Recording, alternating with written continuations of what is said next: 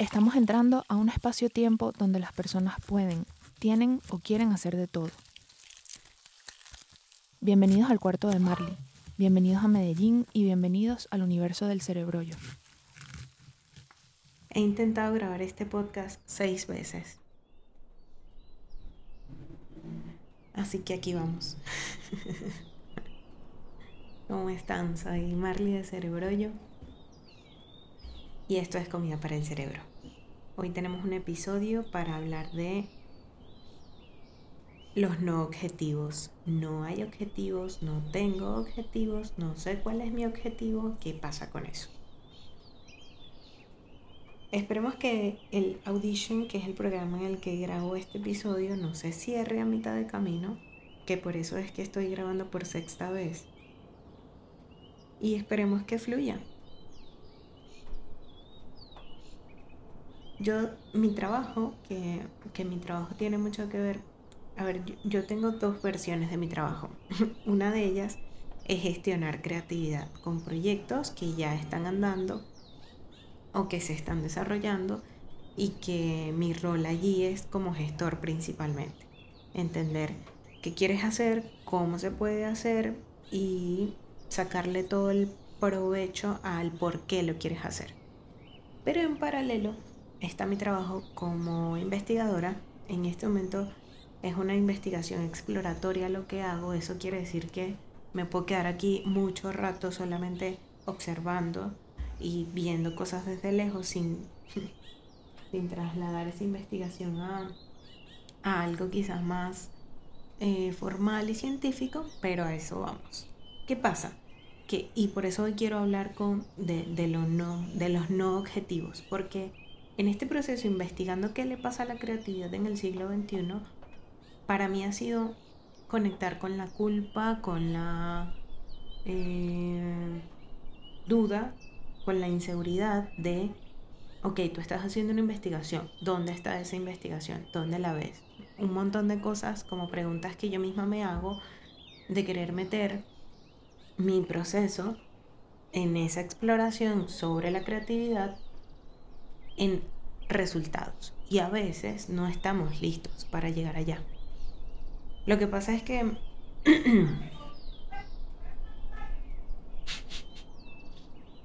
lo que pasa es que la vecina está hablando.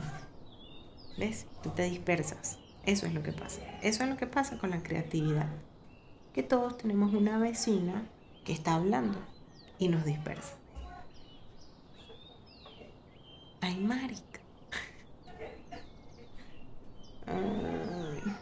Es, es, bastante complejo trabajar en autogestión, claro que sí. Es bastante complejo trabajar creativamente incorporando esas situaciones dentro del podcast. Pero estaba bueno porque también me estaba como poniendo demasiado emocional con lo que estaba diciendo. Em, ¿Qué quiero decirte?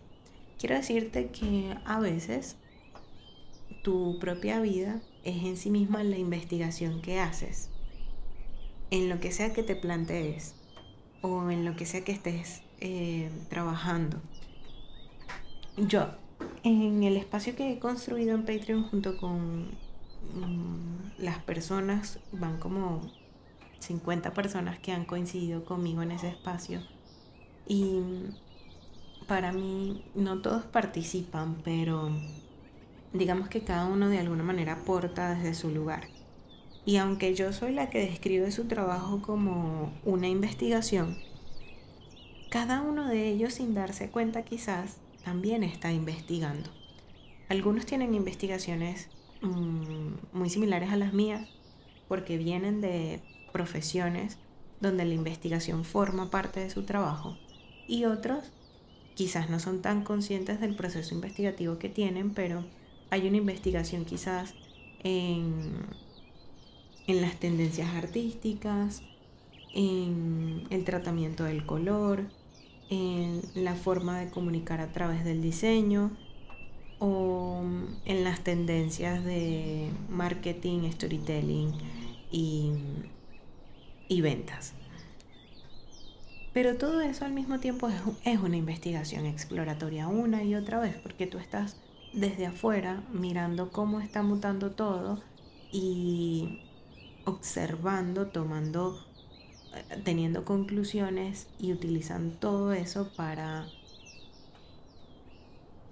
transitar.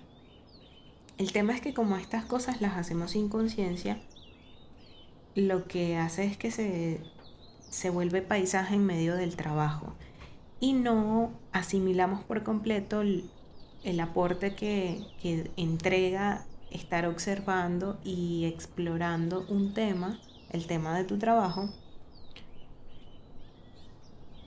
y no trazamos nuevos objetivos incorporando esa sabiduría que te entrega la exploración.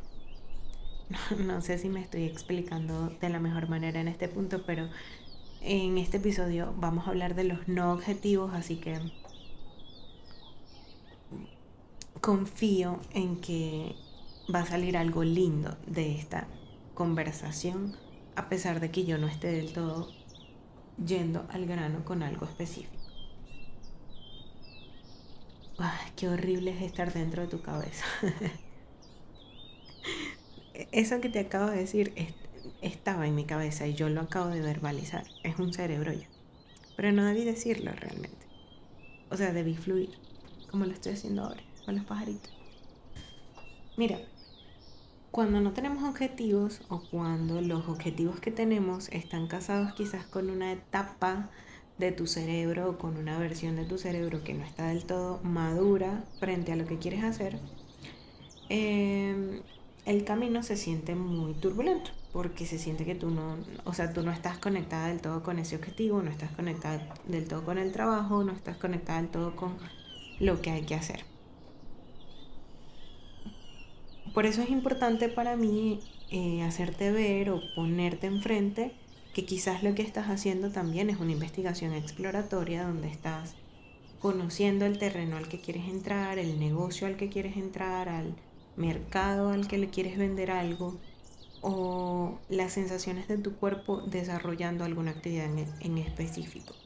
Eso en sí mismo es una exploración y asumir el rol de investigador puede ser muy positivo para nosotros soltar el montón de presión que nos genera tener un plan, cumplir con unos objetivos y querer controlar la situación teniendo claro paso a paso qué es lo que va a suceder. En mi trabajo con procesos y proyectos personalizados, una de las cosas que yo estoy implementando en cómo quiero trabajar es que quiero ser demasiado flexible con la otra persona. Y quiero que el, trabajo sea al ritmo de la otra persona, al ritmo de la vida de la otra persona y que podamos alcanzar metas y, avanzar en función de los objetivos con el ritmo de la realidad. Y cuando uno está planificando, cuando uno se sienta y traza objetivos y todo lo demás, tú no estás de del todo, tú no puedes controlar cómo va a ser la realidad. Utilizas los objetivos para guiarte, para, que el cerebro sepa más o menos en qué, en qué ritmo le toca bailar. Pero la realidad siempre va a ser una cosa nueva y desconocida para ti en el camino. Entonces, si aparte de eso, nosotros es primera vez que nos planteamos ir hacia cierta dirección o nos planteamos lanzarnos al agua con algo muy nuevo, es normal que ese objetivo no esté del todo claro. Y es normal que uno dude mucho de si lo que tiene en mente tiene forma de objetivo o no. En mi experiencia, y además por mi forma de trabajar, yo sí considero que los objetivos, que eso que uno tiene en la cabeza en principio puede ser un objetivo, aunque no sea un objetivo inteligente, ¿sabes? Hay, hay una metodología que consigues en internet y que si sigues cuentas de negocios, y de marketing, seguramente los has escuchado. Y un objetivo tiene que ser medible, tiene que ser alcanzable, tiene que ser em, claro, tiene que ser... Eh, hay, hay otras dos palabras que no las tengo a la mano, así que vamos a concentrarnos en esas tres características. Tiene que ser claro, tiene que ser posible y tiene que ser medible. Tiene que entenderse con mucha, mucha, mucha precisión lo que pretende ese objetivo. Pero no todo el mundo tiene la habilidad de redactar objetivos así, porque para tú redactar objetivos de ese estilo, tienes que entender muy bien el problema. Y esto se casa con algo que hemos estado, que yo he estado poniendo sobre la mesa con, con la comunidad en Patreon y es el valor que tiene nuestro aporte en un trabajo, en un negocio, en una marca, en la vida. Puede ser o muy práctico llevado a ventas, trabajo, proyecto, o muy filosófico llevado a la vida en sí mismo. ¿Cuál es mi aporte en el mundo? ¿Cuál es mi aporte en mi arte? ¿Cuál es mi aporte con mi arte? ¿Cuál es mi aporte con mi negocio? ¿Cuál es el aporte de mi producto a la otra persona? ¿Qué problema resuelve? Si no hay un problema, entonces, ¿qué valor aporto? Porque algo algo estoy dando con lo que hago. Y en función de mm, entender cómo se mueve eso, llámese problema o llámese valor, es más fácil redactar los objetivos porque entiendes tu lugar en ese mapa de actores que somos todos como sociedad. Y hacer eso es un ejercicio que la gente no siempre hace. Tú no estás todo el día planteándote cuál es mi valor en el mundo.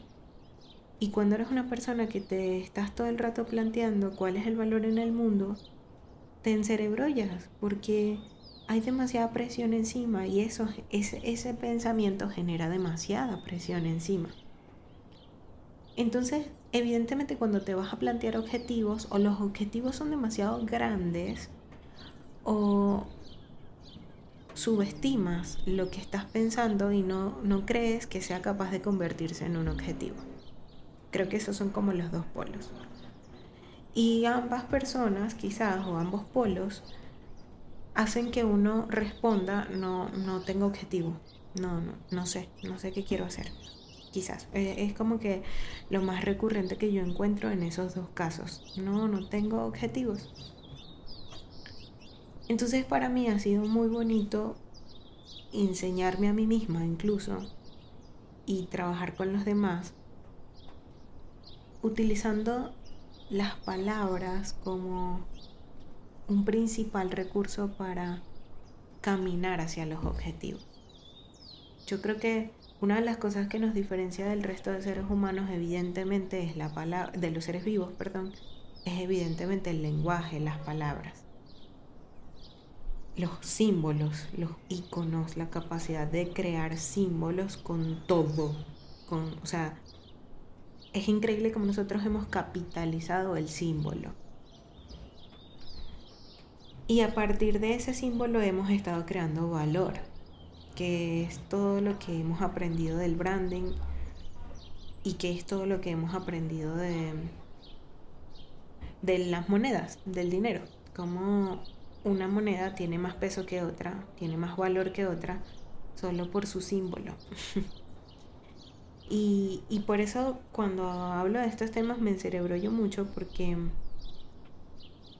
encontrar nuestro valor en ese mundo, encontrar nuestro valor en un mundo donde hay tanto peso en algunos símbolos, en algunas personas que se han convertido símbolos, mirar hacia nosotros y, y decir, bueno, ¿cuál es mi valor? Si yo todavía no tengo plata, si yo todavía no estoy en el lugar que quiero, si yo cuando me miro al espejo no siento, no, no, me reconozco mi valor, si yo no he hecho una reflexión interna potente sobre mi valor, o al menos el valor de lo que hago y de lo que he elegido como trabajo, muy probablemente vamos a estar esperando una metodología práctica y milagrosa que nos resuelva el negocio, el proyecto, el trabajo, la vida. Y yo creo que eso no existe. si bien con nuestro lenguaje podemos ir comunicando una y otra vez nuestras experiencias y ayudar a los demás a conseguir su camino, eso es lo que, lo que está sucediendo ahora mismo con el auge de los, de los podcasts que ya tiene años y que ha sido muy positivo para nosotros, pienso yo, desde mi experiencia personal y también como desde mirar lo, lo positivo que es para otras personas escuchar las experiencias de otros, compartir el conocimiento de una forma tan ligera y tan eh, sencilla como lo es un podcast. Eso está, eso está muy bueno. Pero en la, en la vida real yo me pregunto y en parte me gustaría que mi investigación me permita cuantificar eso y estudiarlo. Pero ¿cuántas personas se quedan detenidas solo procesando la información o recibiendo la información sin aplicarla. ¿Cuántas personas reciben data y no crean nada con esa data? ¿Cuántas personas reciben información y les genera tanto impacto que la mente viaja e idealiza un montón lo que ha significado la recepción de esa información y luego no hace nada. O se paraliza, se encerebrolla y colapsa. Eso a mí me preocupa. Es algo que me preocupa porque en algún momento siento que así lo, lo viví. En algún momento sentí que los podcasts me ayudaban mucho, que los cursos me ayudaban mucho, que aprender me ayudaba mucho, pero que yo necesitaba vivir esa experiencia y aplicarla porque si no la aplico, realmente no asimilo, realmente no integro, realmente no sé de qué estoy hablando. Y como ya pasamos por el tema de los objetivos y ya, ya entendimos que, bueno, quizás muchos de nosotros estamos en una exploración o lo que quiero, el viaje que quiero, que quiero entregarte con esta narración del episodio de hoy es, listo, nos dimos cuenta que estamos explorando, que estamos sencillamente investigando un mercado, un negocio o una actividad o una, una forma de vivir la vida quizás de manera distinta. Cool, todo bien bien, chévere, adiós. Soltamos un pelo los objetivos.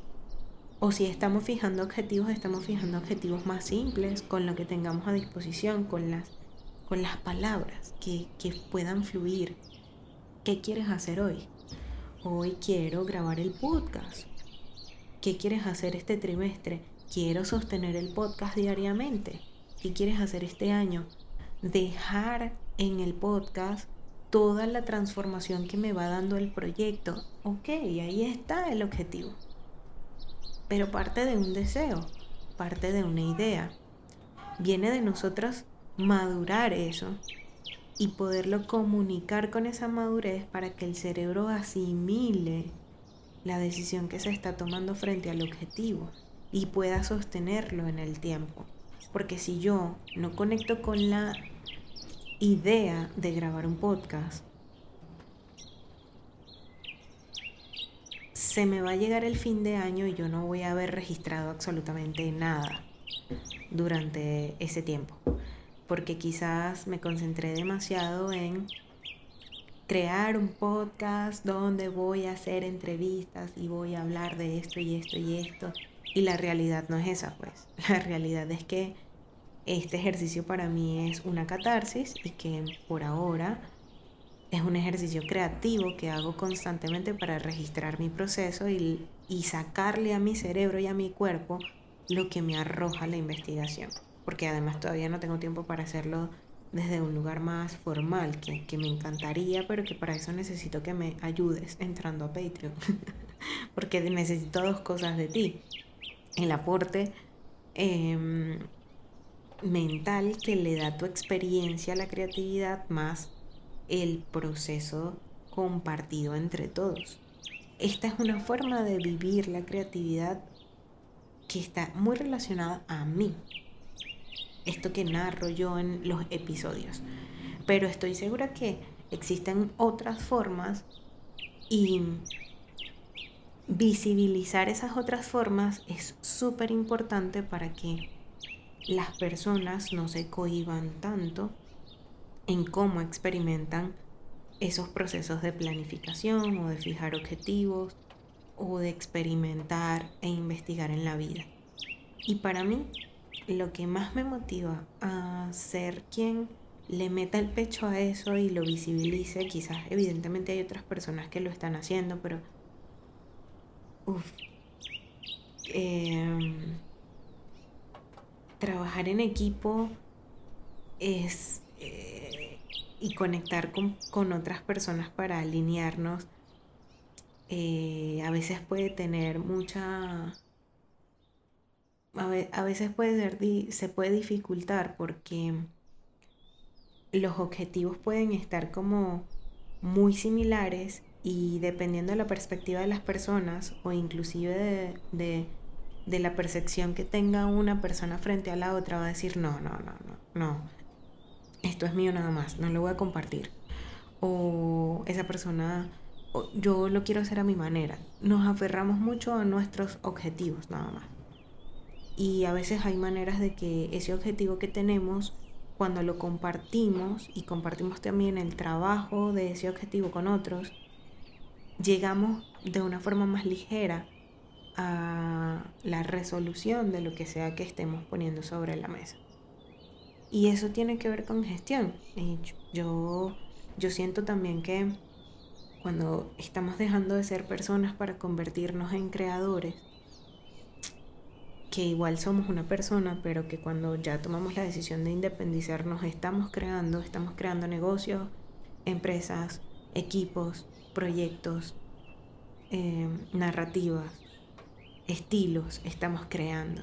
Y cuando ya estamos creando, el trabajo se puede incrementar un poquito más, el trabajo de gestión se incrementa un poquito más y está bueno que revisemos si de alguna manera eso que queremos explorar se puede casar con la exploración de otros para llegar más rápido a los objetivos.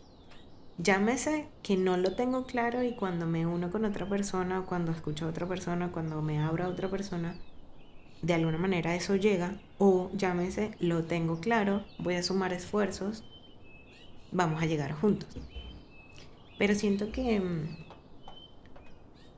la vida no está, no, la mayoría de nosotros, sobre todo si estamos en Latinoamérica, si somos venezolanos, si estamos en situaciones donde tienes que pagar cuentas y, traes todo este, esta estela del trabajo duro, te va a costar conectar con la, con. Y tus principales objetivos, aunque no los mires desde ese lugar, podrían ser sobrevivir o podrían ser encontrar dinero. Tengo que hacer dinero, dinero, plata, plata, plata, plata.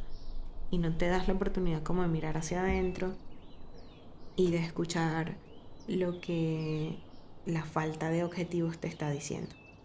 Porque si bien hay personas que evidentemente viven tranqui, sin estarse preguntando por los objetivos, hay otras que aunque no les gusta fijar objetivos, sufren por no tener objetivos o sienten la necesidad de tener un objetivo. Y es súper ambiguo, para mí es como, ok, ¿cómo trabajo con esto? y allí otra vez te pongo a disposición las palabras. Confíen en las palabras, confiemos en las palabras. Hay algo hermoso que a mí me pasa porque yo no soy de fijar objetivos eh, claros, posibles y medibles. Yo soy de fijar objetivos muy emocionales y yo siento que quiero hacer algo y busco la manera de llegar a ello. Evidentemente esto es una forma de llevar la vida que tiene repercusiones en lo económico, pero digamos que otras estructuras me, se, se me convierten en una cárcel y no me no me ayudan tanto a fluir. En cambio, cuando conecto con mis emociones y cuando conecto con mis deseos de quiero hacer esto, me dé plata o no, me escucha la gente o no, eh, me regala una energía extra y una motivación que no me la da un trabajo fijo o lo que me va a dar dinero siempre. Entonces hay que, hay que también identificarse cómo funcionamos para, para que la metodología se adapte a nosotros, no nosotros siempre a la metodología. Y las palabras están allí para aportar esa flexibilidad. Lo que pasa es que no queremos escribir. Nos da flojera escribir, nos da flojera leernos, nos da flojera volver a lo que hicimos, nos da flojera. Bueno, yo le estoy diciendo que es flojera, pero no me refiero a que seas una persona floja, aunque muchas veces sí puede ser eso. Pero me refiero más bien a que el cerebro es muy flojo y generalmente al cerebro no le gusta ir a revisar que hay que volver a empezar de cero con todo. Al cerebro le gusta que yo hago un esfuerzo, yo lo hago y ya eso debería estar perfecto. Y no, la disciplina es una de las cosas que tenemos que enseñarnos a nosotros mismos todos los días porque nada va a avanzar y progresar sin disciplina. Y cuando hablo de progreso o de avance, no me refiero a alcanzar más objetivos, tener más plata, eh, todas estas cosas que, que puedan estar en tu cabeza en forma de objetivos. Hablo más bien como de sentirme bien con lo que estoy haciendo y con lo que soy, con lo que tengo. Porque vamos a estar claros, muchos estamos en situaciones vulnerables o en situaciones pesadas o en situaciones complejas donde, donde no vamos a tener o donde los objetivos que más soñamos, como tener una casa o viajar a Venezuela o tener el sueldo de tu vida o trabajar en lo que quieres, todos esos objetivos quizás están en un lugar del tiempo mm, lejano, muy lejano. Y para llegar a ello hay que trabajar en el corto plazo. Y si el corto plazo es un lugar turbulento, es un lugar no habitable, es un lugar que duele, es un lugar chimbo, igual hay que trabajar con la disciplina y trascender esa flojera que tiene el cerebro de hacer lo que hay que hacer en el día. Y entonces por eso para mí es como casar el tema del objetivo con las palabras. Quizás no tengas un objetivo claro durante este mes, ni durante esta semana, ni durante este año incluso. Pero trata de intencionar el tiempo, la vida y la energía con palabras, darle un objetivo a tu momento, a este momento de tu vida, con palabras. Para mí grabar el podcast es catarsis. Es un ejercicio creativo, es una forma de sacar la investigación, es una forma de conocerme a mí misma porque yo escucho a muchas personas todo el rato y bueno, quizás esto no es exactamente lo más real, pero no muchas personas me escuchan a mí, entonces mi cerebro ellos se hacen muy grandes en el camino. Y me toca procesar también los proyectos de muchas personas, entonces esto para mí es importante. Cuando tú entiendes que eso cumple una función, es más fácil sostenerlo en el tiempo. Pero hay que poderlo mirar en palabras, hay que poderle poner palabras, hay que darle intención a las cosas. Eso en sí mismo es energía creativa. Eso en sí mismo es crear. Eh, ¿A dónde me va a llevar el podcast? No importa. En este momento y en esta etapa de mi lugar profesional y de mi Em, forma de experimentar el tiempo. ¿Cómo es para ti? ¿Cómo es para ti tu lugar en el tiempo? ¿Cómo es para ti este momento en tu vida? ¿Cómo es para ti utilizar las palabras para direccionar la energía? Reflexiónalo. Haz un ejercicio escribe, léete. Y si ya has hecho esto antes, si ya tienes un lugar donde vaciaste eh, tu sentir, tus cosas en palabras, confía en eso e intégralo a la vida, intégralo a, a lo que haces constantemente. Y ya, es un ejercicio todo el rato, es lo mismo. Como jugar entre no siento estar conectada con mi objetivo o tengo mi objetivo claro y voy por ello. Da igual cómo lo estés experimentando. Importa para mí es como presencia ante eso y qué significa, qué significa lo que estoy sintiendo y cómo eso se puede traducir en nuevas palabras, en una nueva comunicación con mi sentir interno, con mi comprensión del valor que doy en, en mi, que tengo en mi vida y cómo eso nutre mi capacidad para quizás tener un mejor producto, hacer un mayor servicio o desarrollar un proyecto. Em, en líneas generales, como que lo quisiera, lo que quisiera utilizar para cerrar este podcast es que nada se nos convierta en una cárcel, que la capacidad de poner en palabras las cosas sean sean una invitación a,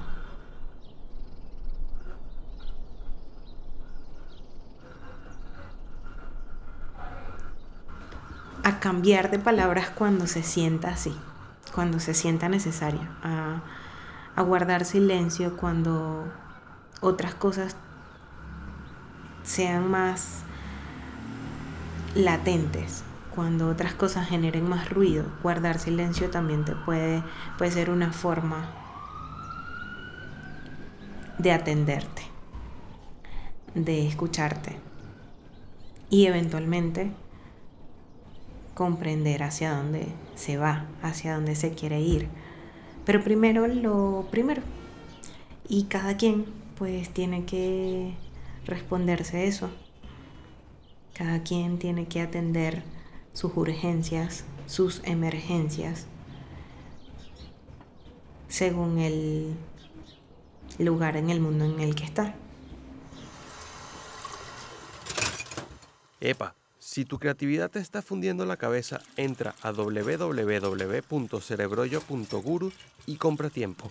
Gracias por escuchar otro episodio de Comida para el Cerebro. El gurú no existe.